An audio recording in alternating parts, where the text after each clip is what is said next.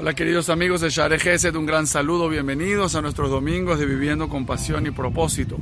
Estamos en los días del Omer, esos días en los cuales ocurrió una gran tragedia, que murieron los alumnos del gran Rabbi Akiva. Y en esta época vamos a dedicar nuestros domingos para estudiar algunas cualidades, algunas características que tenía este gran líder que era Rabbi Akiva.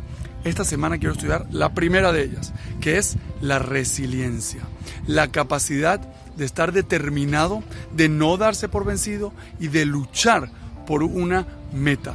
Todos sabemos que Rabbi Akiva empezó a estudiar la Torah a los 40 años, cuando ni siquiera sabía decir Aleph Bet, el alfabeto de la Torah, no sabía leer las palabras. A pesar de que dicen nuestros sabios, de que ya él era una persona bastante exitoso en el mundo de los negocios y dirigía todas las propiedades de Calva Sabúa. Sin embargo, en el estudio de la Torah no tenía ninguna preparación.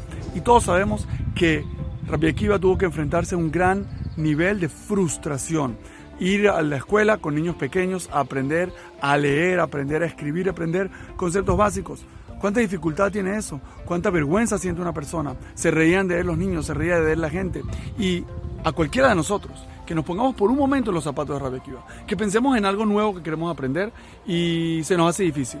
Y de repente vemos obstáculos y de repente nos sentimos frustrados porque no podemos actuar libremente. A todos nos gusta sentirnos que dominamos algo. Si a ti te gusta, por ejemplo, la cocina y tienes una receta muy buena, te gusta hacerla y que la gente te felicite. Si eres muy bueno en algún deporte, te gusta jugar ese deporte y que la gente te felicite. Si eres muy bueno haciendo negocios, te gusta cerrar un buen negocio y que la gente esté contenta contigo. A todos nos gusta sentir que dominamos algo, que estamos en control de una situación. Rabbi Akiva, con más de 40 años, tuvo que meterse en una situación de total fuera de control de total impotencia, de total incapacidad para controlar. Sin embargo, tuvo la valentía de dar esos pequeños pasos, esa tolerancia que tiene que tener uno para aprender, para caerse y levantarse, caerse y levantarse y lograr aprender desde cero.